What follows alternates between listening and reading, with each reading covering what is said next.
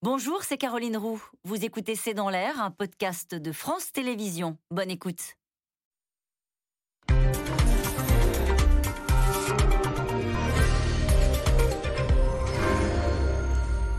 Bonsoir à toutes et à tous. Euh, Emmanuel Macron en déplacement à Marseille, mais on a également vu le président en joueur de football avec le Variété Club de France à Poissy et marquant même un but sur penalty. Et ce quelques jours après avoir dévoilé un grand plan d'investissement pour la France en 2030. Bref, la campagne est bel et bien lancée alors que le jeu est en train de s'ouvrir pour accéder au second tour de la présidentielle. Un chamboule-tout qui rebat les cartes de cette campagne. Question quels sont les candidats que craint le plus Emmanuel Macron? Quelle stratégie adopter? Y a-t-il un risque à partir favori dans une campagne qui sera longue et déjà pleine de rebondissements? C'est le sujet de cette émission de ce C'est dans l'air, intitulée ce soir Présidentielle qui inquiète Macron? Pour répondre à vos questions, nous avons le plaisir d'accueillir Cécile Cornudet. Vous êtes éditorialiste politique aux Échos. Bruno Jeudi, rédacteur en chef du service politique de Paris Match. Citons votre édito de la semaine dernière. Pourquoi Emmanuel Macron n'ignore plus Éric Zemmour? Pascal Perrineau, politologue. Vous enseignez à Sciences Po. Vous êtes l'auteur d'un Que sais-je sur le populisme? Et enfin, Claire Gatinois, journaliste au service politique du Monde.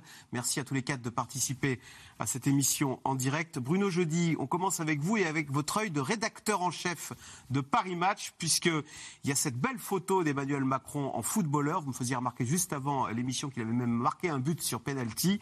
Euh, c'est une belle image à tel point qu'il a fait la une du Times de Londres. Hein. Euh, Emmanuel Macron, on va le voir avec cette image. Euh, voilà. voilà. Donc même les Anglais, vous voyez, même les Anglais, ça les fascine. c'est une belle photo qui bah, qui a été prise à dessein d'ailleurs pour être euh, faire la une des journaux ah bah, tout est tout est calculé dans cette image euh, et la une euh, des Times. Les Anglo-Saxons adorent ce genre d'image. Bill Clinton faisant du jogging était une de leurs images préférées. Alors la nouveauté, c'est qu'Emmanuel Macron met en scène encore un peu plus ça, parce que c'est vrai que un match de football pour un président de la République, je crois que c'est une première. Giscard l'avait fait, mais comme ministre pendant sa pendant sa campagne électorale, avec un geste un peu plus raide. Emmanuel Macron un peu plus souple pas non plus un grand footballeur, mais un peu, un peu plus souple. Et puis il a mis un but. Hein. Il a pris un risque en tirant le penalty. Il l'aurait raté. On en aurait parlé. Alors François Hollande avait raté un penalty aussi dans, dans, un but vide. Et à l'époque, il avait, il avait joué. C'était, c'était pas un match. C'était, il était allé visiter un, stade très connu, euh, la Bombonera, euh, en Argentine à Buenos Aires. Il avait raté le but. Donc Macron l'a réussi. S'il l'avait raté, oui, euh, il aurait eu le droit aux, railleries. Moi, je trouve que c'est plutôt une belle image pour lui, et puis ça lui permet de rappeler que euh, c'est un président jeune, euh, que euh, est en pleine forme pour attaquer la campagne, parce que pour l'instant, il nous diffuse comme ça des images, il envoie des signaux d'un candidat qui est en train de se, se préparer, s'échauffer, et qui est impatient de rentrer sur le, sur le terrain. Impatient de rentrer sur le terrain, Cécile Cornudet. Sur le fond, c'est une campagne pour une réélection pour un second mandat. C'est un exercice compliqué, ça, de dire on en reprend pour cinq ans Aucun président, euh, hormis les cohabitations, n'a été réélu. Donc évidemment, c'est très compliqué. Et il a regardé euh, Emmanuel Macron, il a regardé Nicolas Sarkozy, notamment euh, 2012. Nicolas Sarkozy qui s'était dit je vais rester président le plus longtemps possible, mais qui du tout n'avait pas du tout préparé sa campagne et euh, entré euh, mi-janvier euh, euh, dans la campagne, il avait eu du mal à réendosser les, les habits de candidat. Là, Emmanuel Macron n'est pas candidat, mais il fait tout comme s'il était candidat. Et rien n'est caché, et tout est dit. Il y a un QG de campagne, il y a des gens qui travaillent sur ses propositions. Et il annonce des projets, les, vous parliez des investissements, pour dans, après. Donc c'est une sorte de, de pré, ils appellent ça la ah présidentielle projetée. Donc pour, pour installer l'idée que naturellement, euh, eh bien, il continue puisqu'il a commencé et que tout n'est pas fini et qu'il y a eu la crise. Donc c'est un peu ça qu'il essaye euh, de marquer en ce moment en étant euh, évidemment candidat quand on le voit dans une activité mais incroyable. Tous les jours, il y a euh, quelque chose de différent pour un public ciblé différent. Un jour Marseille aujourd'hui, les grands investissements, les harkis, tout, tout, tout est catégorisé, si vous voulez. Et donc, depuis début septembre, il a des réponses pour tout le monde. Il est en, il est en campagne. Claire Gatinois, c'est vrai qu'on l'accuse de faire campagne avec le carnet de chèques des Français. C'était euh, Xavier Bertrand euh, qui avait dit ça. Mais même Marine Le Pen, là, elle, a trouvé elle dit c'est le quoi qu'il en coûte, je veux être réélu. Tout à fait. Hein. C'est une critique qui est assez, euh, assez aisée, puisque on le voit, comme le disait Cécile tout à l'heure. euh, semaine après semaine, jour après jour. Euh, c'est 600 millions pour les agriculteurs, 15 millions pour les refuges de chats et chiens. Enfin, c'est. on arrose partout? On arrose un petit peu partout pour chaque public, et je pense que ça répond aussi à, une préoccupation qu'a l'Élysée en ce moment. C'est de savoir que, enfin, ce que l'Élysée, c'est que on n'est pas réélu avec des grandes lois. En fait, on est réélu parce que on change le quotidien des Français. Il faut que les Français aient l'impression que ce quinquennat leur a apporté quelque chose. Donc, euh, il va voir les indépendants, il leur explique que pour eux, il fera ceci. Il va voir les agriculteurs et pour eux, il les protégera, etc., etc. Et en plus, il a un contexte qui lui est extrêmement favorable, puisqu'il n'y a plus les critères de Maastricht. Euh, puisque c'est l'ère de l'argent facile. Donc il n'a plus toutes les contraintes qui ont pu peser sur les, présidents avant lui et qui restreignaient justement ce... Il y a de l'argent magique maintenant, hein, grâce à la Banque Centrale Européenne. Il y a un argent un peu plus facile qu'auparavant, c'est clair. Pascal Perrineau, on parlait tout à l'heure d'une campagne particulière parce que c'est pour un second mandat, c'est pour continuer 50 plus avec Emmanuel Macron quand se déclarer Alors j'ai regardé, euh, François Mitterrand en 1988 s'était déclaré très tard, le 25 mars, soit un mois à peine avant euh, le premier tour de la présidentielle de 88. C'est typiquement le genre de, précédent qu'a dû regarder Emmanuel Macron? Oui, bien sûr, parce que si vous voulez, il faut garder euh, l'intérêt d'être en fonction et d'être en fonction sans avoir la vulgarité d'être un candidat ah. comme un autre. Vous voyez, ça c'est extrêmement important. Être candidat, c'est un peu vulgaire. Voilà, voilà c'est un peu vulgaire de descendre dans l'arène. Donc on descend dans l'arène relativement, euh, relativement tard.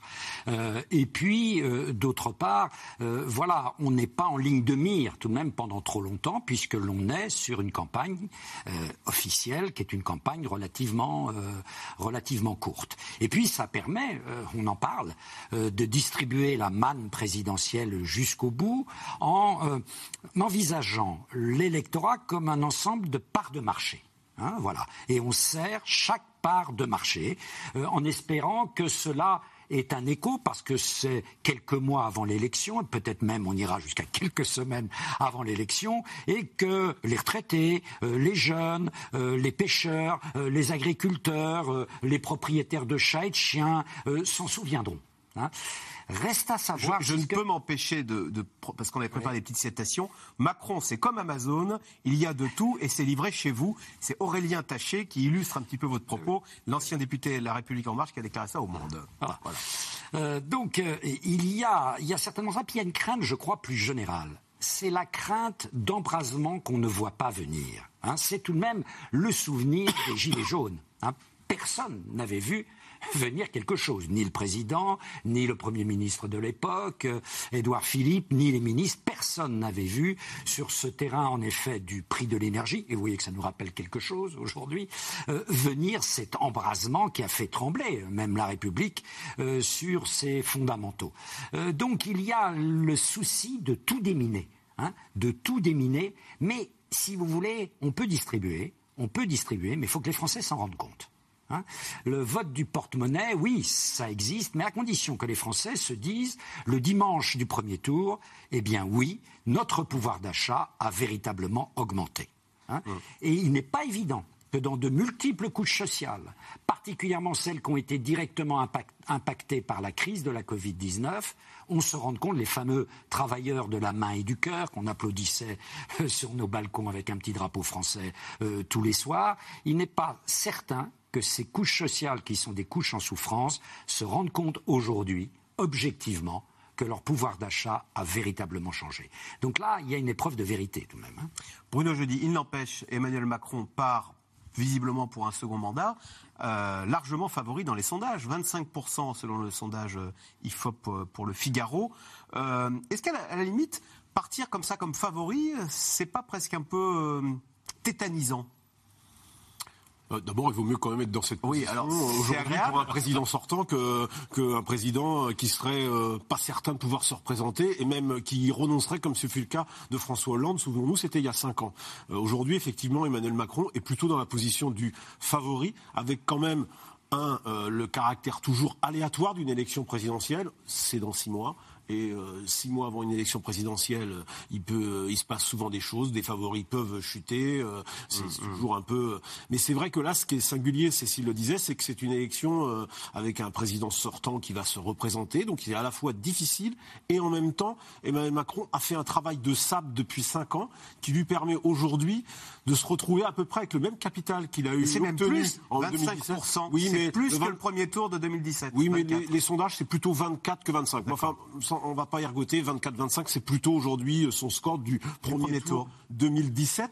Ce qui euh, est à la fois un bon, une bonne base, mais aussi inquiète un peu euh, le président et son entourage. Pourquoi? Parce que quand on regarde les sondages de popularité, quand on mesure, on demande aux Français s'ils ont une bonne opinion du président de la République, cette semaine, dans le tableau de bord IFOP Paris Match, 47% des Français ont une bonne opinion du président de la République, ce qui est un chiffre très important.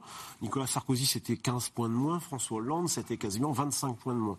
Le problème, c'est que ces 47% ne sont pas convertis, euh, se retrouvent avec 24% d'intention de vote. Donc, c'est quand même une personnalité qui continue à cliver.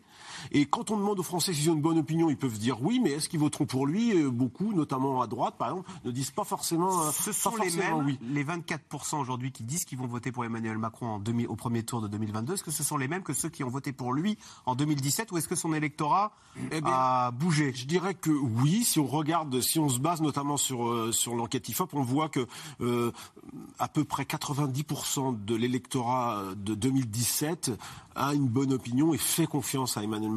Au fond, le côté il aurait changé son électorat n'est pas si vrai que ça. Il reste assez fort à gauche, contrairement à ce qu'on dit. Euh, et c'est vrai qu'il a progressé à droite, ça c'est incontestable. Mais à droite, il a La pas non faiblesse plus... de la gauche s'explique aussi par le fait Bah, que les c'est-à-dire électeurs que- de gauche, beaucoup votent Absolument. Dans le total des voix de gauche, qui est extrêmement faible, qui est en dessous de 30%, ce qui, je parle sous le contrôle de Pascal Perrineau, est historiquement très bas, il faudrait ajouter sans doute la part d'électeurs de gauche ou qui sont sensibilité de gauche qui votent euh, Macron. Ils disent toujours vouloir voter Emmanuel Macron.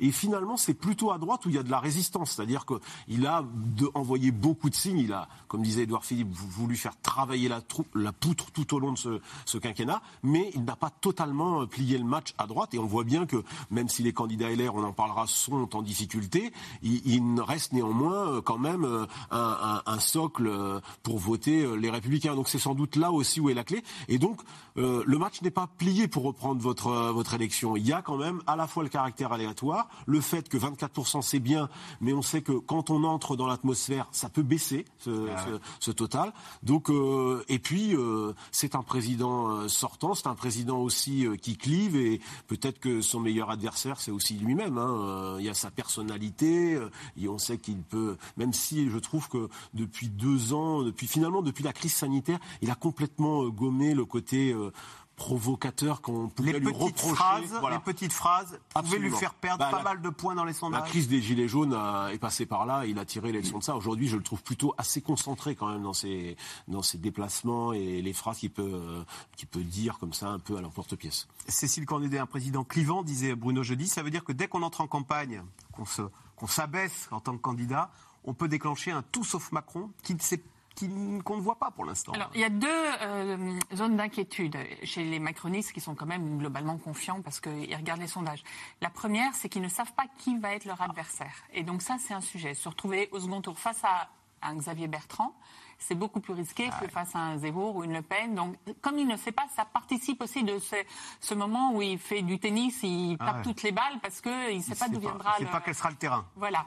L'autre chose, c'est qu'on l'a vu avec le phénomène Zemmour, les gens sont un peu perdus idéologiquement. Ils cherchent, euh, ils cherchent euh, quelque chose. Quoi. Ils- on disait qu'ils voulaient pas de l'affiche euh, Le Pen-Macron. Alors il y a cet engouement autour de Zemmour, mais est-ce que, voilà, est-ce que le fait que là aujourd'hui il y a moins de la moitié des gens qui s'intéressent à la présidentielle. Ceux qui vont s'y intéresser plus tardivement, qui sont plus les classes populaires, est-ce que celles-ci vont pas à leur tour chercher euh, quelqu'un d'autre?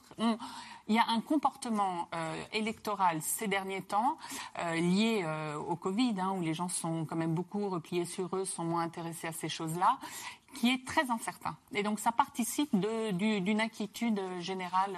Euh, ils, sont quand même euh, euh, concentrés sur la chose parce que c'est pas gagné d'avance. Alors, si ce n'est pas officiellement une campagne, cela y ressemble beaucoup, hein, on l'a dit depuis plusieurs semaines. Le président enchaîne les déplacements et les promesses. L'opposition l'accuse de jouer les Pères Noël. Lui enfile progressivement son costume de candidat et mouille le maillot au sens propre. Reportage de Walid Berissoul et Éric Chevalier. C'est sans doute le tir de pénalty le plus politique de l'histoire du football français. Le buteur s'appelle Emmanuel Macron. Et à 200 jours du premier tour, le président de la République fait campagne en short et en crampons pour soutenir l'opération Piège jaune et en costume pour les athlètes français en vue des Jeux Olympiques. J'étais là, Tony le rappelait, à vos côtés pour. On essaye d'obtenir la responsabilité d'avoir ces Jeux, de les accueillir en France. On l'a eu. Puis ensuite, il y a 2024, mais l'entretemps, c'est presque le plus dur. L'entretemps, pour lui, c'est 2022. Et en attendant, Emmanuel Macron est retourné à Marseille hier pour la deuxième fois depuis la rentrée, histoire de faire un point d'étape sur l'application de son plan pour sauver la ville, annoncé tout début septembre. Et donc en même temps qu'on investit, monsieur le maire, moi j'attends de vous que vous réformiez. Et je sais que vous en avez l'envie. 3, 2, 1.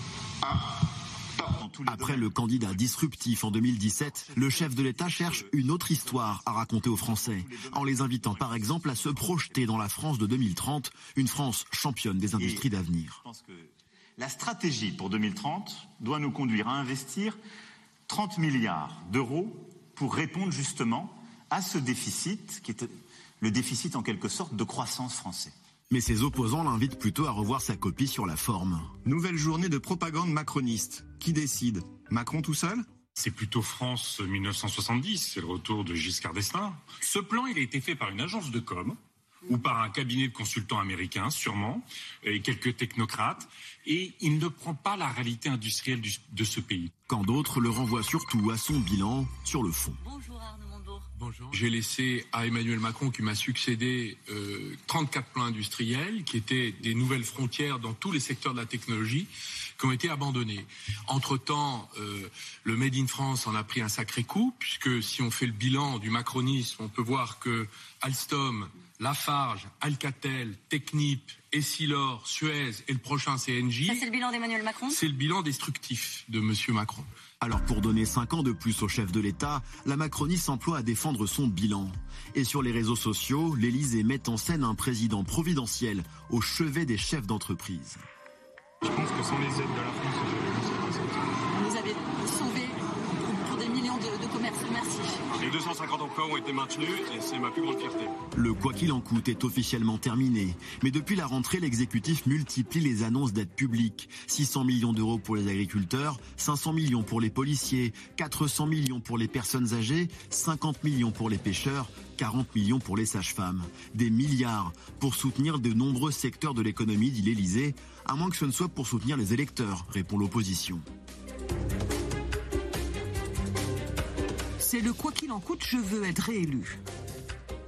On en serait à entre plus 5 à 7 milliards d'euros dépensés en 15 jours annoncés. Emmanuel Macron fait campagne avec le chéquier de la France.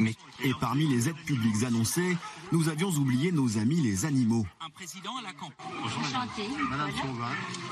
Je promène les chiens. Et bien sûr ceux qui s'en occupent, comme dans ce refuge de la SPA. Il y a eu l'enveloppe pour aider les refuges, 15 millions, là qu'on va doubler. Et puis il y avait une enveloppe de 5 millions en plus pour vraiment aider aux opérations de stérilisation toutes les associations qui le font. Parce que c'est vrai que c'est un énorme boulot. L'occasion surtout d'envoyer des signaux aux uns et aux autres. Tout le monde est attaché à la condition animale. Personne ne veut qu'il y ait des pratiques qui soient euh, cruelles, euh, qui ne correspondent plus à la manière dont nous voyons les animaux. En même temps, nos compatriotes sont attachés à la ruralité et à des traditions. On a trop tendance à opposer les mondes dans notre pays. Les chasseurs, ce sont des acteurs de la ruralité. Un chasseur, il aime son chien, il aime les animaux, il aime la nature, sinon il ferait pas de la chasse. Savoir flairer l'humeur du pays. Et les sondages qui, semaine après semaine, placent Emmanuel Macron en tête du premier tour, au risque de l'excès de confiance. Le week-end dernier, c'est son ancien Premier ministre, Édouard Philippe, qui a un peu douché l'euphorie ambiante, en prévenant que le match, pour la réélection du chef de l'État, est encore loin d'être plié. Alors justement, question téléspectateur euh, Pascal Perrineau. Emmanuel Macron ne doit-il pas attendre de connaître son adversaire, les Républicains, pour orienter au mieux sa campagne Certainement parce qu'on le voit même à l'heure actuelle, en testant plusieurs candidats possibles pour les républicains, les républicains restent dans le jeu. Hein, restent dans le jeu puisque le ticket d'accès au second tour a baissé et que donc avec 14-15% des suffrages exprimés, on peut, on pourrait s'inviter euh, au second tour. Et les intentions de vote dans la perspective d'un second tour montrent qu'un adversaire républicain est beaucoup plus difficile à battre euh, qu'un adversaire type Zemmour ou type euh, Marine Le Pen. D'autre part, il y a différentes sensibilités. On voit bien que euh, le président des Hauts-de-France, Xavier Bertrand, est quelque part le candidat. C'est peut-être pour ça qu'il est, pour l'instant, celui qui est le plus populaire. C'est celui qui a toutes les caractéristiques du candidat anti-Macron. Hein. Euh, c'est un élu, il représente les périphéries et une région qui est une région en profonde difficulté, les Hauts-de-France, où il a réussi à s'enraciner jusque dans les couches populaires, euh, ouvriers et employés. Euh, il est porteur d'une tradition plutôt de droite sociale. ce n'est pas un homme qui appartient aux grandes élites administratives. Il n'a jamais été banquier d'affaires, un ancien inspecteur des finances ayant pantouflé. Vous voyez, il n'a aucune des caractéristiques de ces élites avec lesquelles les Français sont un peu euh, aujourd'hui fâchés. Donc c'est un candidat qui, pour Emmanuel Macron, aurait peut-être plus de capacité à réactiver une forme d'anti-macronisme ou de malaise avec Emmanuel Macron que d'autres candidats. Euh, Cécile Cornudet, est-ce qu'Emmanuel Macron, oui, craint euh, de se retrouver au second tour face à Xavier Bertrand? Est-ce que c'est pour lui la, configuration la plus Oui, je pense que c'est euh, lui ou Valérie Pécresse, un candidat euh, LR capable de euh, d'être sur un discours de réforme et puis quand même une dimension sociale pour le second tour. oui, je pense que c'est pour lui le plus embêtant. C'est pour ça qu'il continue à, actionner l'idée qu'il faut réformer les retraites. Enfin, on sent qu'il a toujours en seconde ligne de, de son discours, si vous voulez, des messages très directs à l'électorat LR, parce que c'est celui-là qui le plus qu'il lui faut absolument euh, euh, conserver ou capter pour la présidentielle. Cela dit, euh, l'arrivée d'Éric Zemmour, on voit qu'il se prépare aussi à cette possibilité-là. On disait tout à l'heure que l'idée de la campagne, c'était de, présenter aux gens des, mesures très précises, qui, comme ça ils sauront pourquoi ils voteront pour Emmanuel Macron. Et, si vous voulez, Éric Zemmour, il est arrivé dans la campagne avec un discours pour plus sur la France, plus général, qui cette idée de objet du quotidien, etc. Et on sent depuis quelque temps Emmanuel Macron lui-même essayer de revenir comme ça à un discours un peu général sur la France. C'est pour ça qu'il a parlé beaucoup de nucléaire dans son plan investissement. C'est un domaine qui est apparu tardivement dans le, dans le plan investissement. C'est fin septembre que Emmanuel Macron a dit non, il faut aussi qu'on rajoute la dimension nucléaire parce que le nucléaire, c'est la France puissante. Il a senti que ça pourrait être un clivage dans la campagne par rapport à Éric Zemmour. Claire Gatinois, il faut qu'Emmanuel Macron parle du quotidien pour l'améliorer, mais aussi de la grandeur de la France éternelle et lui donner un horizon Exactement. Et euh, pour rebondir sur ce que disait Cécile, effectivement, le, plan France 2030, c'était euh, euh, empaqueté. Enfin, euh, c'était le, package parfait pour ça. Bruno Bonnel euh, dit Macron, c'est la France capable de se retrousser les manches. C'est une, il veut offrir une vision positive là où d'autres sont déclinistes. Anti-déclinistes, c'est la France active. Et, et on voit justement sur ce thème du nucléaire, ça évoque cette France gaulo pompidolienne, qui voilà l'âge Concorde, du TGV, tout, tout ce discours justement qui est qui est aujourd'hui un peu flatté par Éric Zemmour, euh, auquel Emmanuel Macron essaye de répondre euh, avec, euh, avec justement un, un plan d'investissement qu'il espère pourra aussi se concrétiser, mais qui, qui, qui, fait ce jeu du à la fois le temps long et le temps court. Je change le quotidien des Français et je les projette dans l'avenir et je leur offre une, une dimension de l'espoir que n'offre pas du tout pour le moment Éric Zemmour, qui a un discours extrêmement sombre. Bruno Jeudi, on le disait à l'instant, Emmanuel Macron a tout à craindre d'un second tour face à un candidat, les Républicains. On a l'impression que, alors que penser de, de, finalement de Xavier Bertrand qui finalement euh, accepte de se soumettre au vote des militants, euh, accepte de reprendre sa carte les Républicains? Est-ce qu'il mange son chapeau ou est-ce que non? On fait l'unité et LR se donne les moyens d'avoir un candidat et euh, d'être crédible pour cette présidentielle 2022 Comment vous voyez les choses? Non, c'est incontestablement une séquence euh, compliquée pour les Républicains, voire pénible pour, euh, pour les adhérents. Euh, Xavier Bertrand est obligé d'aller à Canossa manger son chapeau, comme vous dites, parce qu'il voulait ni de la primaire. Il accepte le Congrès après avoir dit qu'il n'en voulait pas. ses allers-retours sur cette question sont un peu compliqués. Je ne suis pas sûr que les Français suivent tout ça de très près, mais ça donne quand même une, une impression de fébrilité chez Xavier Bertrand, qui reste, Pascal l'a dit, le candidat LR le plus populaire en tous les cas le mieux placé dans les intentions euh, de vote. Euh, à un moment, euh, Valérie Pécresse l'a presque challengé, puis finalement Valérie Pécresse son plafonne un peu. On a l'impression que son, débat avec Gérald Darmanin l'a un petit peu bloqué. Là, il y, a, eu un plafond. Et Michel Barnier, dont on dit qu'il est un peu plus porté par les militants, parce que la différence au fond, puisque maintenant ce sont les adhérents ils, étaient 87 000 au début de semaine. Ils seront probablement 100 000 et plus euh, au moment du vote le 4 décembre. Les adhérents, il y a une chose qu'ils n'ont pas aimé. Ils n'ont pas aimé que Xavier Bertrand quitte le parti euh, à l'automne 2017, euh, claquant le bec à, à Laurent Wauquiez qui venait d'être élu président. Et ils n'ont pas aimé, ils n'ont pas aimé davantage que Valérie Pécresse s'en aille des Républicains lorsque Laurent Wauquiez a lui-même dû démissionner. Donc c'est quand même deux accros importantes. Or, on connaît le patriotisme de parti à droite, ah. compte. Et c'est vrai que du coup, Michel Barnier paraît un peu porté. Enfin, alors après, Michel Barnier, il est aussi porté parce que Laurent Wauquiez, euh, il y a des règlements de compte, vous êtes dans un parti. Ah. Michel Barnier qui, est, euh, qui a beaucoup de relais dans le parti et a beaucoup d'influence. Euh, on sait qu'il soutient en sous-main, sans l'avoir jamais dit publiquement, Michel Barnier. Il y a une partie des Sarkozystes qui n'aiment pas beaucoup Xavier Bertrand. Donc tout ça crée un peu de suspense, c'est vrai. Ça va être très difficile de savoir ce qui va sortir le 15 décembre. Moi, à mon avis, je, je, je pense que les adhérents voteront pour celui qui sera le mieux placé, le mieux à même d'amener le parti. Parce qu'ils ont beaucoup à perdre. C'est une question de survie pour ce parti. Si pour la deuxième fois de suite ils sont éliminés de la, de, la présidentielle, alors là euh, c'est le parti qui peut-être euh, tombera dans le vide. Donc c'est quand même très important. Ce qui va se passer le 4 décembre, ça va sans doute être un élément eh ben important pour la suite de la campagne et même pour Emmanuel Macron, parce que Xavier Bertrand face à lui euh, ou si c'est Michel Barnier, c'est pas la même campagne, c'est pas les mêmes chances. vous savez quand les socialistes ont choisi Benoît Hamon plutôt que Manuel Valls, eh bien on a vu ce que ça donne euh, et Benoît Hamon, la fin c'est 6%. C'est la harmonisation euh, d'un parti, c'est presque la disparition d'une...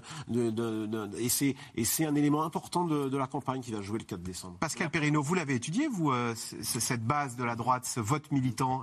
Comment vous voyez les choses pour le, 4 décembre? Vous qui avez étudié de l'intérieur hein, ce vote des militants. la grande enquête que nous avons réalisée était une enquête sur les sympathisants. C'est-à-dire ceux qui euh, disent, ben voilà, je me sens plus ou moins proche euh, des républicains. Là, ce sont, euh, comme Bruno vient de le dire, les adhérents qui vont voter. Hein.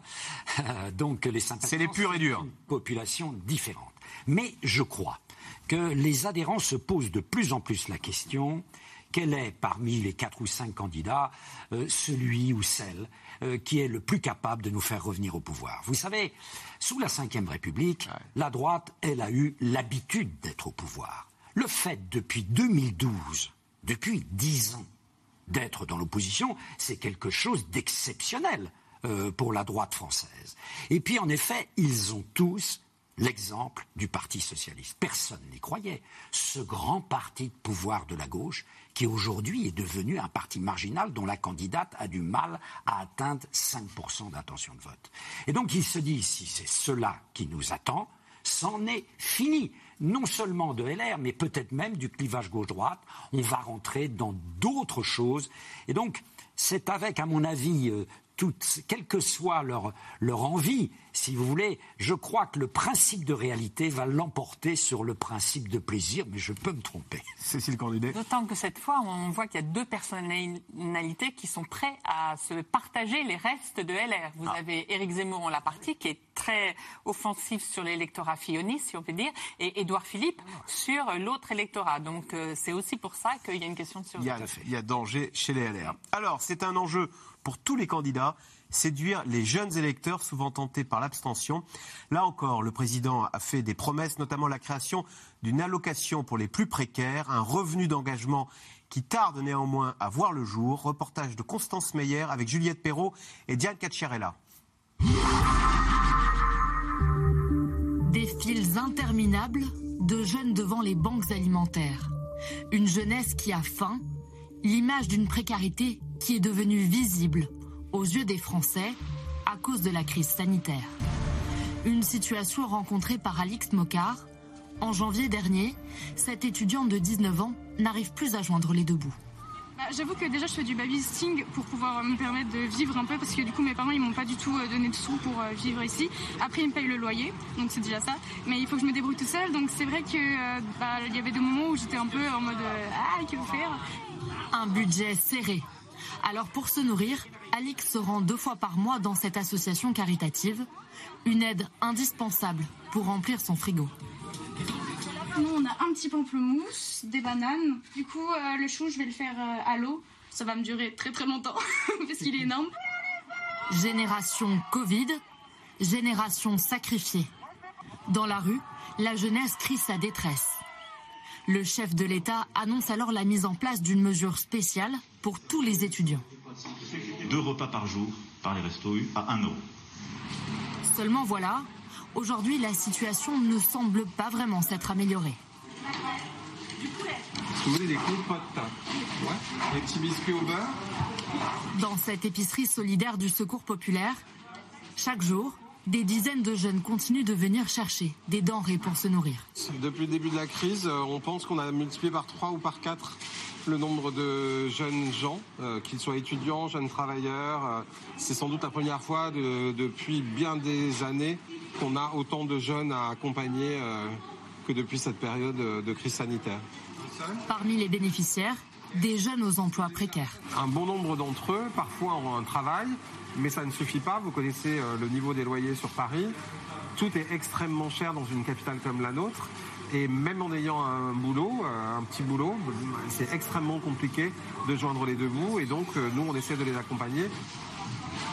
Pour aider les jeunes travailleurs en difficulté, mais aussi ceux sans emploi ni formation, Emmanuel Macron avait promis un revenu d'engagement de 500 euros par mois.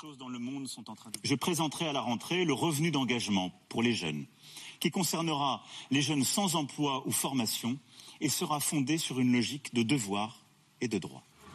Une nouvelle aide qui devait toucher plus d'un million de 16-25 ans et qui se fait toujours attendre, à tel point que certains se demandent si la mesure ne va pas rester dans les cartons. Aujourd'hui, euh, si jamais le dispositif euh, voit le jour, ce qui n'est même pas sûr, le gouvernement est sur une version rétrécie, euh, limitée euh, aux jeunes qui euh, sont ni en emploi ni en formation. Donc en fait, on est dans une prolong- prolongation des dispositifs existants et pas du tout euh, dans euh, ce qui avait été annoncé, un, un revenu euh, jeune beaucoup plus euh, global.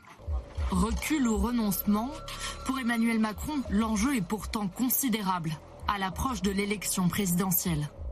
Selon un récent sondage, si chez les 18-34 ans, le président est en tête des intentions de vote, Marine Le Pen est à quelques points et entend bien leur tendre la main.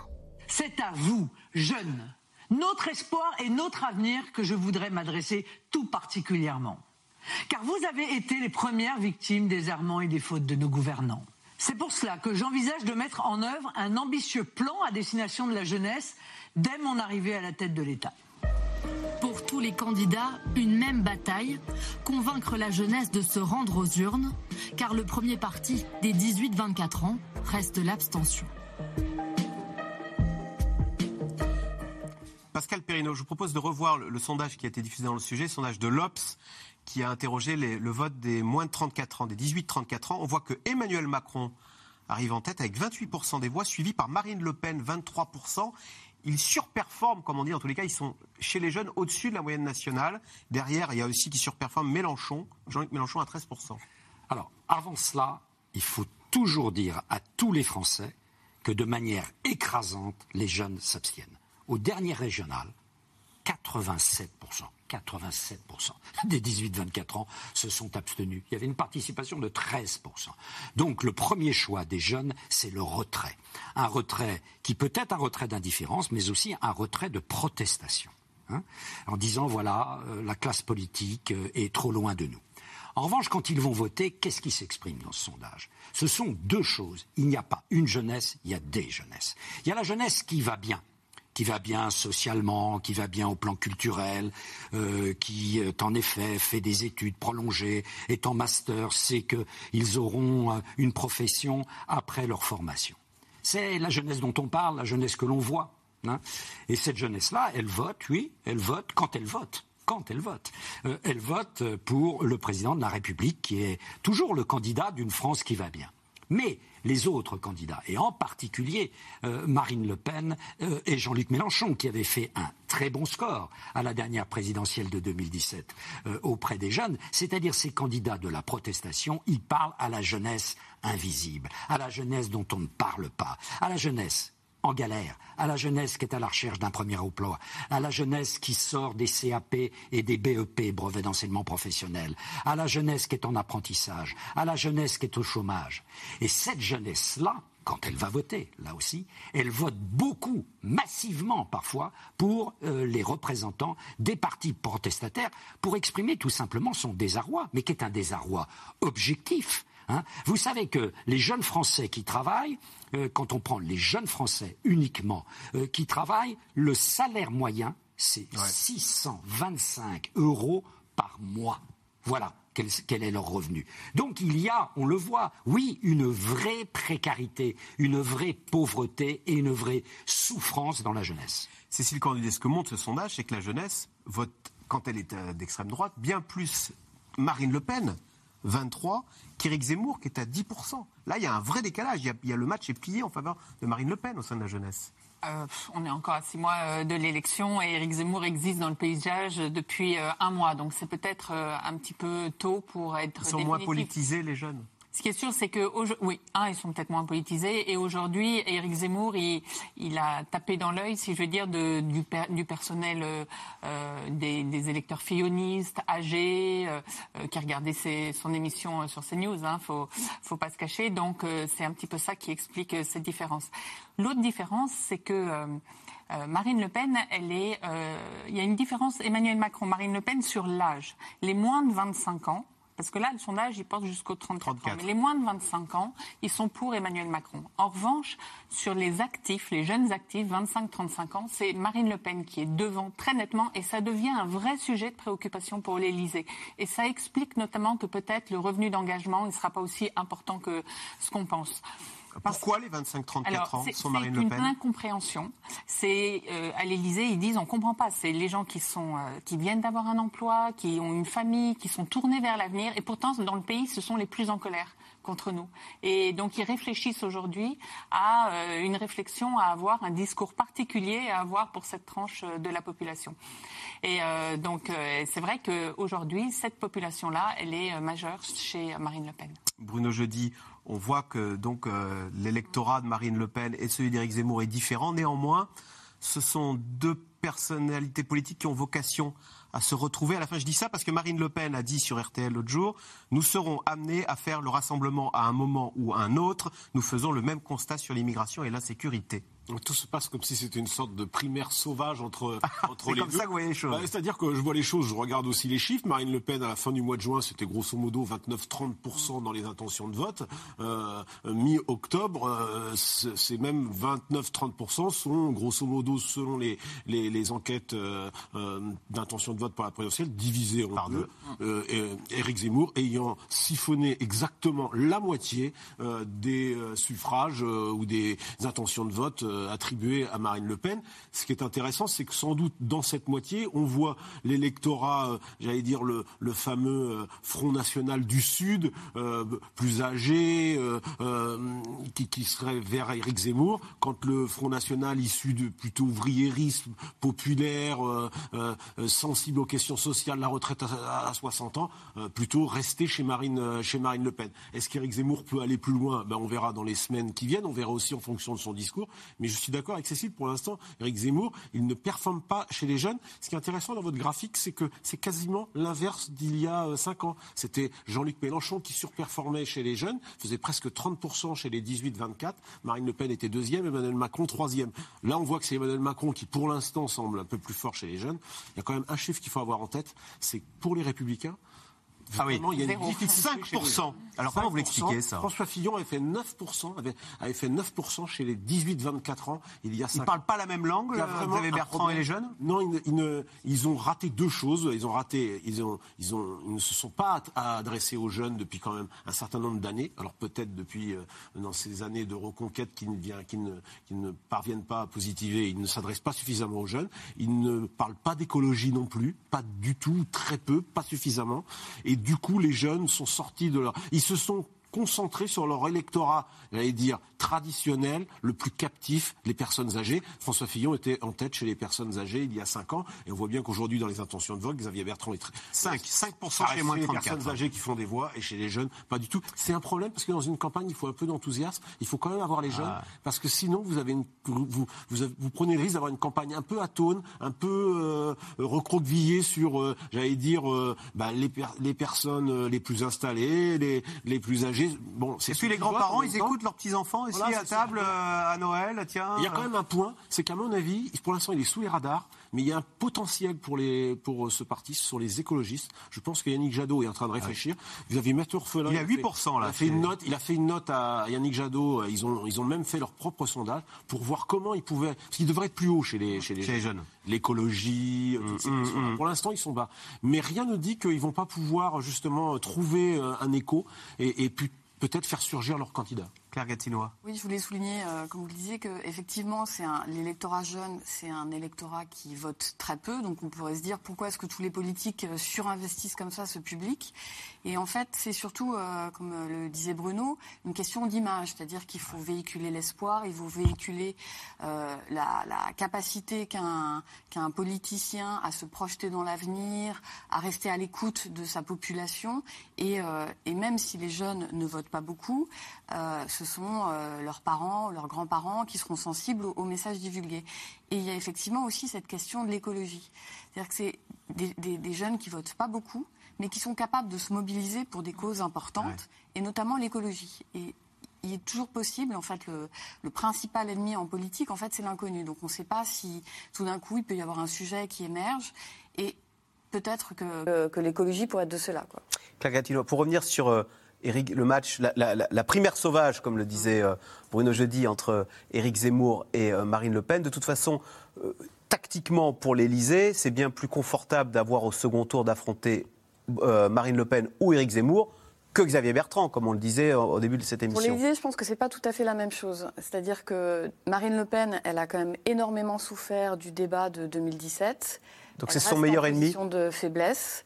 Voilà, donc je pense que Marine Le Pen, euh, l'Élysée la regarde avec des yeux euh, presque bienveillants, en se disant bon voilà, si Ça on sera en face de nous, voilà, c'est, euh, ce sera un, un adversaire plutôt assez facile. Éric Zemmour, c'est compliqué parce que c'est un adversaire qui a un nouveau discours, euh, qui est cultivé, qui, qui peut être euh, et qui est difficilement attaquable. On le voit dans les débats, il, il arrive à, à toujours se, se sortir en fait, euh, à jamais se faire coincer, à jamais se faire prendre en défaut. Et donc je pense que c'est c'est quelque chose que, que l'Élysée doit regarder avec beaucoup d'attention.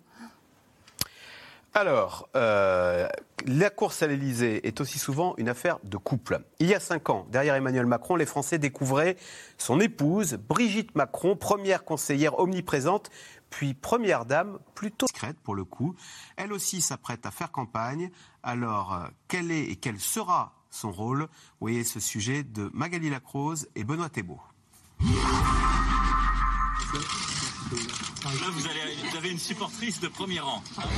La première dame en première ligne dans l'équipe du président. Je fais attention Elle est toujours là, toujours à ses côtés. Brigitte Macron, c'est rarement sans Emmanuel. Et avant même qu'il devienne président, pendant sa campagne, elle est indispensable comme dans la vie. J'ai apporté une écharpe aussi pour Emmanuel. Si tu Sur scène, c'est elle que les militants réclament. C'est elle que le futur président met en lumière. Toujours présente et encore davantage, sans laquelle je ne serais pas moi. on est là l'un pour l'autre, sans arrêt, 24 sur 24. On ne peut pas vivre l'un sans l'autre. Nous sommes euh, totalement fusionnels. Brigitte Macron, c'est un style qui détonne. Parfois sobre, ou très paillette.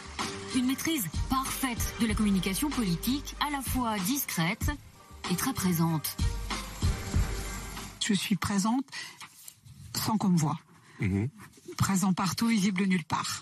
Quand il a besoin, il sait où je suis. euh, on peut se parler à tout moment de la journée. Et il a souvent pas besoin de problème. Ça dépend des moments. Pour les journalistes qui l'ont suivi de près, la première dame de France a une certaine influence à l'Élysée.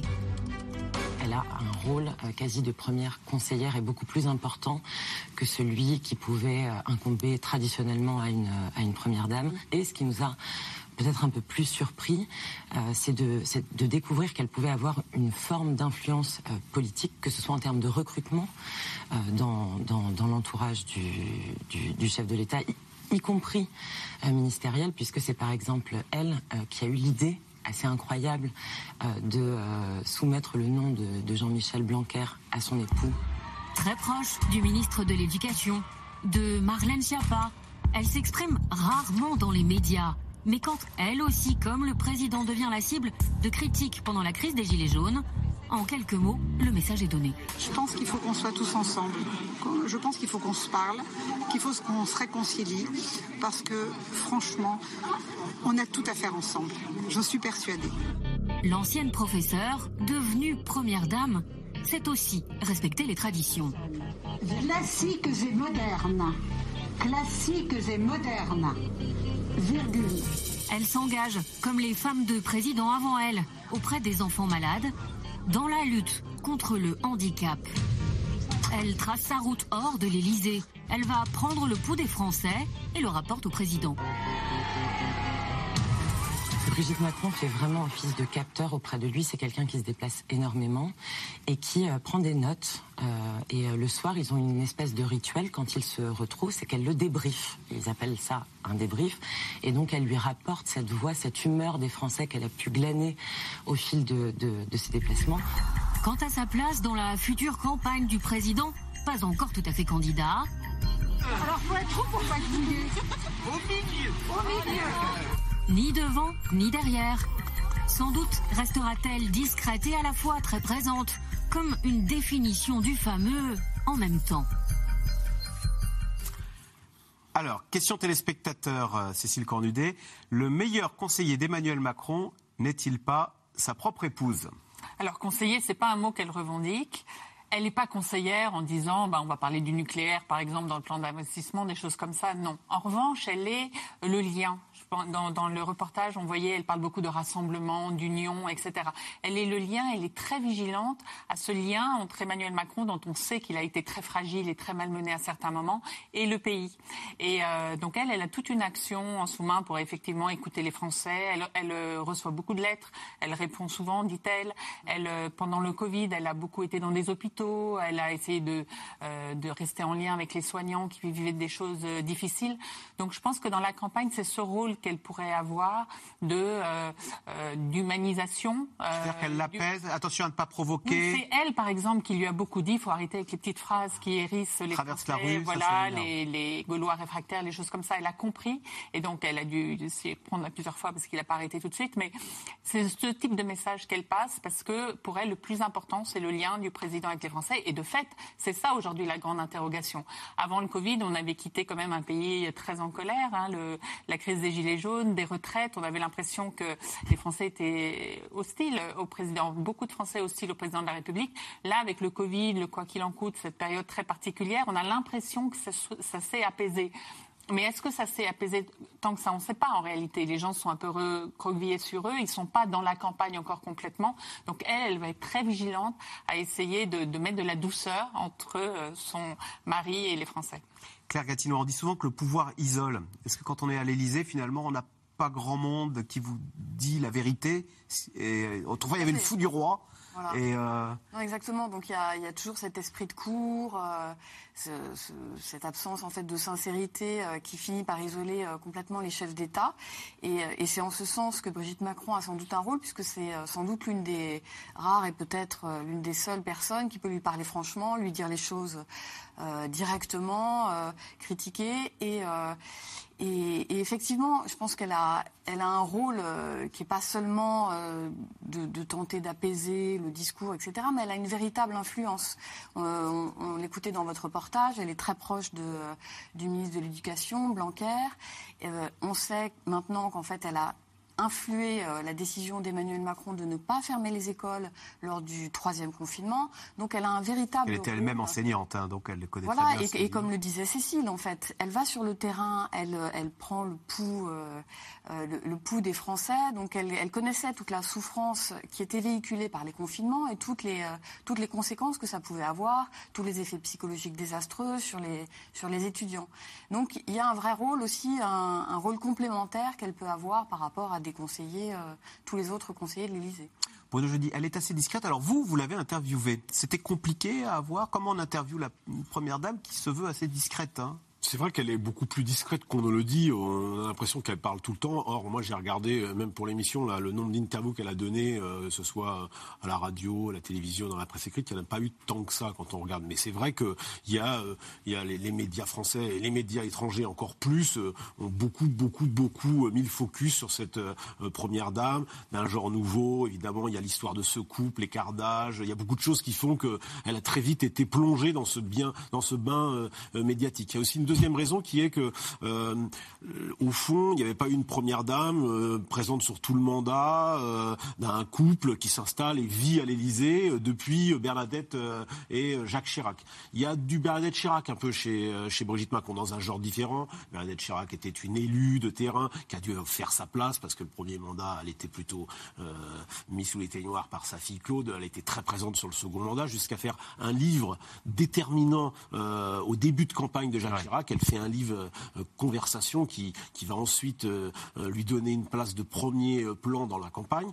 Je ne crois pas qu'on sera dans cette configuration-là, même si... Elle a envie qu'Emmanuel Macron se représente et en, termes de second mandat Moi, quand je l'avais vu, on sent bien que un mandat euh, aurait suffi. Mais en même ah. temps, elle dit euh, c'est son choix, c'est lui. Évidemment que je, je serai euh, je serai avec lui. Donc la question ne, ne, se pose pas. en tous les cas, elle la pose ils pas. Ils en parlent, on imagine. Bien sûr, ils en, et elle n'en parle pas publiquement de la même manière. Brigitte Macron écrit, par exemple. Je ne sais pas si elle en fera un livre, mais elle écrit parce que c'est quelqu'un qui est une, une, littéraire, qui a besoin qui a besoin d'écrire. Je trouve que dans sa façon de faire.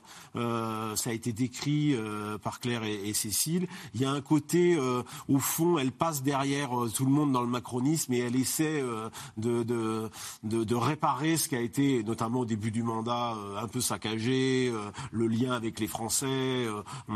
elle était capable de lui dire, t'es complètement con, pardonnez-moi l'expression, quand il fait ses sorties sur faut traverser la rue ou, ou aux Antilles, ou qui, qui, une image qui avait beaucoup choqué. Donc euh, Brigitte Macron, elle lui dit les choses, euh, les choses franchement. Après, moi, je suis plus sceptique sur le côté euh, conseillère de l'ombre qui, qui déciderait de ci, de ça. Je trouve qu'il y a un peu de fantasme derrière, derrière tout ça. Ce qui est certain, c'est que c'est un couple très uni. c'est Brigitte Macron, forcément, lui parle et lui donne son avis sur certaines questions. La culture, c'est évident. les questions de santé. Elle est présidente de la Fondation des hôpitaux de France, hôpitaux de Paris. Elle a beaucoup agi. Elle a même pratiquement pendant le confinement, euh, eu une activité quasi opérationnelle. Moi, je l'ai vu euh, dans des visioconf avec les directeurs d'hôpitaux, euh, les directeurs d'EHPAD. Très concrètement, on va installer ça ici, faire un chèque là. C'était c'est quelque chose de très concret. C'est des micro-actions, mais c'est des, des, actions extrêmement concrètes. Elle est, elle est très soucieuse, très soucieuse de ça. Et puis, elle reçoit beaucoup de courriers de Français qui se plaignent, de Français qui racontent leur quotidien. évidemment, c'est une façon d'avoir l'oreille du président. Bah, c'est-à-dire qu'elle le transmet. Emmanuel Macron, qui c'est vrai, euh, dans son lien avec les Français, euh, manque d'empathie, il y, a une froideur, il y a quelque chose un peu de techno par moment, euh, ce qui évidemment, c'est tout le contraire. Elle. Claire Gatinois, est-ce qu'ils sont politiquement 100% raccord? Je vous pose la question parce que quand elle avait rencontré Emmanuel, Nicolas Sarkozy, elle avait dit Ah, j'ai voté pour vous, non? Elle a voté euh, Sarkozy. Hein. Oui, oui, elle a voté. Euh, ah oui. Elle a voté Nicolas Sarkozy. Nicolas Sarkozy l'a raconté deux fois. Et, Brigitte Macron n'a jamais caché que euh, politiquement, elle était avant. Un peu plus à droite. Elle, est moins en même temps. Elle était comment Elle est moins en même temps. Elle, est plus à droite. Elle est moins en même temps que Emmanuel Macron. Conservatrice et notamment sur sur tous les, les sujets de société. Hein. Hum. Pascal Perrineau, elle a un rôle. Alors, ce rôle de conseillère, il est fantasmé ou bien non? Forcément, on a toujours un, couple quelque part au pouvoir. Il y a des couples dans lesquels on n'est pas forcément en conseil permanent, en soutien, etc. Il y a des couples où c'est plutôt deux individus qui vivent ensemble, mais l'un à côté de l'autre, sans intervention. Euh, tandis que là, il y, a une intervention, et depuis très longtemps, il ne faut pas oublier, si vous voulez, sans remonter à Mathusalem, que euh, Brigitte Macron, Brigitte Trogneux, a été euh, le professeur de l'élève Macron. Alors c'est un élève qui, avec le temps, s'est révélé difficile, bien sûr, hein, qui a son tempérament, qui est le, le, président, en effet, que l'on connaît. et puis, je crois qu'il y a un deuxième élément, moi, qui est important, c'est qu'elle a affaire tout de même à un président qui est un peu à part dans la Ve République. C'est un homme qui a créé autour de lui un isolement volontaire. Certes, le pouvoir isole. Mais le pouvoir isole énormément quand le président, en effet, euh, crée un isolement. Regardez, Emmanuel Macron n'a pas créé euh, un parti. C'est l'échec complet la République en marche. Il n'a pas créé un réseau d'élus locaux. Regardez, c'est terrible, les départementales, les régionales, les municipales, vous êtes incapable de citer un grand élu local, euh, véritablement de la nouvelle génération euh, macroniste. Euh, il n'a pas créé un, groupe autour de lui dans lequel... Il n'a pas de vieux compagnons de route comme Il n'a pas de vieux compagnons de route. Certains disent, c'est certainement excessif, il n'a pas d'amis. Hein. Donc il y a un isolement volontaire euh, qui, euh, en effet, a besoin d'être brisé parce que c'est un handicap pour le président. Tout à fait récemment, on a fait une enquête pour mesurer les différents éléments qui font un président. Hein. Alors, représente bien la France à l'étranger, la Macron est très bien situé, mène une bonne politique économique, euh, là ça devient mitigé, mais l'item sur lequel il est bas, et même très bas, c'est et proche des préoccupations des gens comme vous. C'est-à-dire sur la proximité, c'est à peine 25% des Français qui lui accordent cela. Donc le problème macronien, c'est la distance. Une distance qui existe bien sûr avec le pouvoir, mais une distance qu'il a beaucoup contribué à créer et que certainement, à sa place, euh, et avec sa discrétion. Ce qu'elle disait tout à l'heure, je suis présente partout et visible nulle part. Euh, hein, c'est très beau et ça décrit bien sa situation. Eh bien, ça lui permet tout de même, elle, d'être euh, le go-between hein, entre les Français et le président bien isolé. Claire Gatinois. je voulais juste rajouter, peut-être aussi pour cette campagne, que, et comme sans doute Brigitte Macron l'a été en 2017, qu'elle peut être un élément aussi assez stratégique pour le vote féminin. Parce qu'il y a, voilà, Emmanuel Macron souffre de cette image de quelqu'un d'arrogant ou de quelqu'un qui a toujours réussi. Euh. et là, il est dans un couple où euh, ils ont souffert tous les deux, ils ont souffert des moqueries euh, du fait de la différence d'âge. Elle, elle a souffert au moment de l'élection d'Emmanuel Macron. Donc elle peut apporter un élément. justement, qui se reconnaissent, qui ont de l'empathie Un élément d'empathie et vis-à-vis des femmes, cette élégance qu'Emmanuel Macron peut avoir parce que voilà, il n'est pas attiré par. Euh, pas par des petites jeunettes. Euh, Exactement. 30 ans de moins, hein, comme ça se voit dans d'autres milieux. Allez, tout de suite, on revient à vos questions. Euh, cette campagne présidentielle s'annonce-t-elle plus dure que la précédente euh, Cécile Cornudet, euh, est-ce que Éric Zemmour vient quand même ajouter une tension et, un côté... Elle s'annonce aussi folle que les précédentes. La dernière fois, en 2017, c'était le dégagisme. Dès que quelqu'un se présentait, toutes les primaires, toutes les, têtes qu'avaient fait les dernières années étaient coupées les unes après les autres. Là, on sent toujours que l'électorat cherche du neuf. et c'est vrai qu'Éric Zemmour, c'est un personnage euh, qui parle différemment, qui apporte des sujets euh, euh, dont on ne pensait pas qu'il pourrait prendre autant, de mettre comme ça la question de l'étranger de façon aussi décomplexée dans le débat et que ça prenne tellement, que ça glisse sans, créer de, polémique, mm. c'est fou. Donc les, gens sont à la recherche d'un autre discours, des, de nouveaux personnages.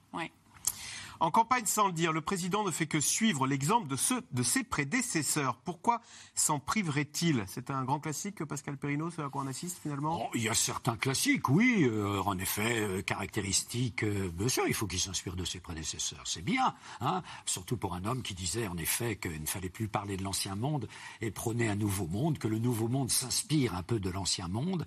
C'est une bonne chose, je crois. Hein et donc, en effet, il regarde en arrière. D'ailleurs, il regarde en arrière dans l'exercice euh, de la fonction présidentielle et le renouveau de la fonction présidentielle qu'il était censé porter. Il a, il, a, il a, un président qu'il admire plus que les autres dans la cinquième ah, On voyait bien comment, euh, au moment de la campagne, le général de Gaulle, le retour aux origines du gaullisme, parce qu'il se disait, ben, tout comme le général de Gaulle est arrivé comme un homme euh, neuf, renouvelant complètement la fonction présidentielle et créant des institutions, euh, et quand il parlait de la de la présidence jupitérienne. Vous voyez, il n'y a pas eu 36 Jupiter.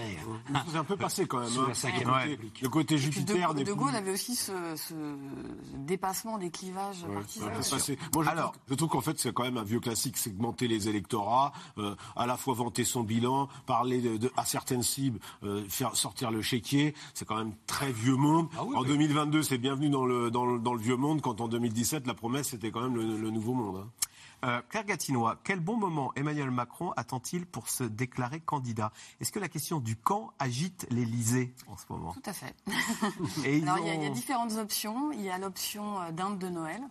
euh, qui serait Le soir de Noël. Macron, ouais, se, se présente un petit peu avant Noël, voilà, pour que justement on discute de sa candidature au moment du repas de Noël, en famille, entre jeunes, entre vieux, euh, enfin jeunes avec vieux, je veux dire.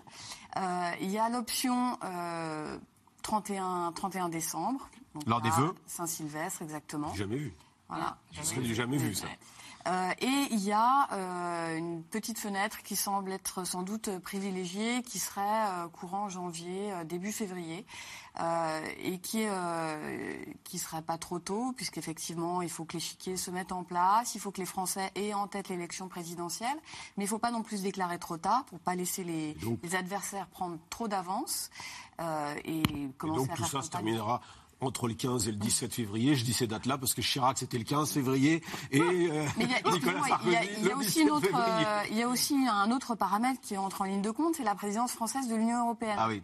Donc il ne peut pas euh, se laisser euh, Être candidat et présider l'Europe. cette actualité. Il y, a, et il y a un discours et il y a un discours important qui est le discours du président français, euh, euh, président de le- l'Union européenne, le 18 janvier, je crois, ou le 19 janvier, Ah d'accord. à, à Strasbourg, devant les parlementaires, avec une séance de questions. Donc la question, c'est est-ce qu'il y va en étant candidat ou est-ce qu'il y va en restant euh, président. président et donc gardant cette hauteur? En tout cas, cette date est importante dans le dans l'agenda du président de la République. Cécile Cornudet, Emmanuel Macron semble oublier le poids des seniors dans le vote. Qu'a-t-il fait à ce jour pour le pouvoir d'achat des retraités? On a vu que les retraites complémentaires ne suivaient pas l'inflation. hein. Il va y avoir une perte de pouvoir d'achat. hein. Oui, oui, c'est un vrai, un vrai sujet. Peut-être qu'ils pensent que cet électorat est captif, qu'ils voteront pour lui parce qu'il a protégé le pays du Covid, euh, il a organisé la vaccination, toutes ces thématiques de santé dont on voit qu'elles sont très importantes chez les Français depuis évidemment euh, un an et demi. Bon, euh, globalement, les, les Français ont le sentiment qu'il a plutôt bien géré. Euh, Le pouvoir d'achat a été maintenu malgré le Covid. oui, mais c'est vrai que pas pour les retraités. Et c'est pour ça que la, la question de faire quand même un- une mini-réforme des retraites dès maintenant, avec euh, une, la pension minimum à 1000 euros, ça a Ah. été vraiment, vraiment envisagé. Mais là, il- ça, ça a plus l'air d'être dans les tuyaux. Mais il y a un vrai sujet, euh, pouvoir d'achat des retraités. Parce que la réforme des retraites est populaire chez les retraités. Oui, parce qu'ils eux, ils sont du bon côté de la barrière. Voilà. Et si le climat social jouait en défaveur du président Macron, les Gilets jaunes ne vont-ils pas faire leur retour? Est-ce que c'est quelque chose qui inquiète Cécile, euh, c'est euh, Claire Gatinois Euh, ça inquiète, je pense. Alors, euh, pas forcément le retour des gilets jaunes, euh, mais en fait, ce qui inquiète beaucoup, euh, c'est ce que je disais un petit peu tout à l'heure, c'est l'imprévu. C'est-à-dire, euh, aujourd'hui, Emmanuel Macron est un peu sur les rails. Il est favori systématiquement de tous les sondages. Il a des ennemis qui sont pas encore complè- des adversaires, pardon, qui sont pas encore complètement déclarés. Euh, mais il y a euh, toujours euh, une incertitude qui plane sur le climat social et aussi sur le, Covid. Euh, on voit aujourd'hui la situation sanitaire est à peu près sous contrôle, mais il y a certaines personnes qui vont commencer à ne plus être protégées par, par leur vaccin. S'il y a une reprise épidémique, si, euh, si les gens ne font pas leur rappel vaccinal, euh, si le président doit de ce fait être amené à prendre de nouveau des mesures type euh, confinement ou couvre-feu, voilà, électoralement, c'est catastrophique. Donc il y, a effectivement une, une, tension là-dessus qui et, c'est ce qui explique aussi cette hyperactivité. C'est-à-dire il faut il faut tout regarder, tout observer et surtout anticiper au maximum. C'est vrai qu'on a ôté le Covid de l'équation, mais oui, mais tu peux revenir. Et cette hyper précaution sur le pouvoir d'achat et notamment sur la flambée des prix de l'énergie, c'était ça l'étincelle des gilets jaunes. Et on voit au départ le, le, gouvernement se disait on a fait beaucoup pour le pouvoir d'achat. Quand vous regardez les chiffres, c'est vrai, le quoi qu'il en coûte, ça a incroyablement protégé le pouvoir d'achat des Français par rapport aux autres. Mais ça, euh, la flambée et le ressenti euh, par rapport au prix euh, du pétrole, donc il va y avoir des mesures, ça c'est évident dans les prochains jours. Voilà, c'est la fin de cette émission. Juste un mot pour vous dire avant qu'on se quitte qu'il ne faut pas rater demain un C'est l'air exceptionnel qui est consacré au jeu trouble de Vladimir Poutine avec qui a recours à des mercenaires. Vous savez, ce sont les fameux, euh, les fameux, euh, la fameuse division Wagner qui opère militairement à l'étranger pour le compte de la Russie, mais sans être relié officiellement au Kremlin. Je vous propose de regarder un court extrait de ce documentaire qui sera diffusé demain soir. On regarde.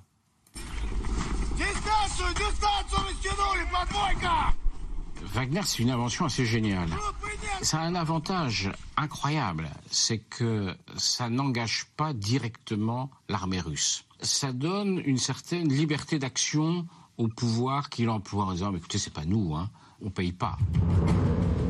Du point de vue des autorités russes et notamment du ministère de la Défense, qui est le plus friand pour les, pour les employés, c'est des supplétifs tout simplement c'est une manière assez moderne de faire la guerre. Ça permet à la Russie d'intervenir tout en ayant politiquement les mains libres pour négocier avec les gens d'en face, en disant bah, écoutez, oui, c'est une société, mais c'est pas nos soldats. Évidemment qu'il y a une forme d'hypocrisie. Mais en politique, l'hypocrisie, c'est pas forcément toujours négatif. Voilà, voilà, donc euh, documentaire exceptionnel demain soir, 20h50 sur France 5, qui sera suivi d'un C'est dans l'air tout aussi exceptionnel autour de Caroline Roux sur cette euh, division Wagner. En attendant, vous restez sur France 5 à suivre C'est l'hebdo et on se retrouve lundi pour un, un nouveau C'est dans l'air. Bonne soirée sur France 5.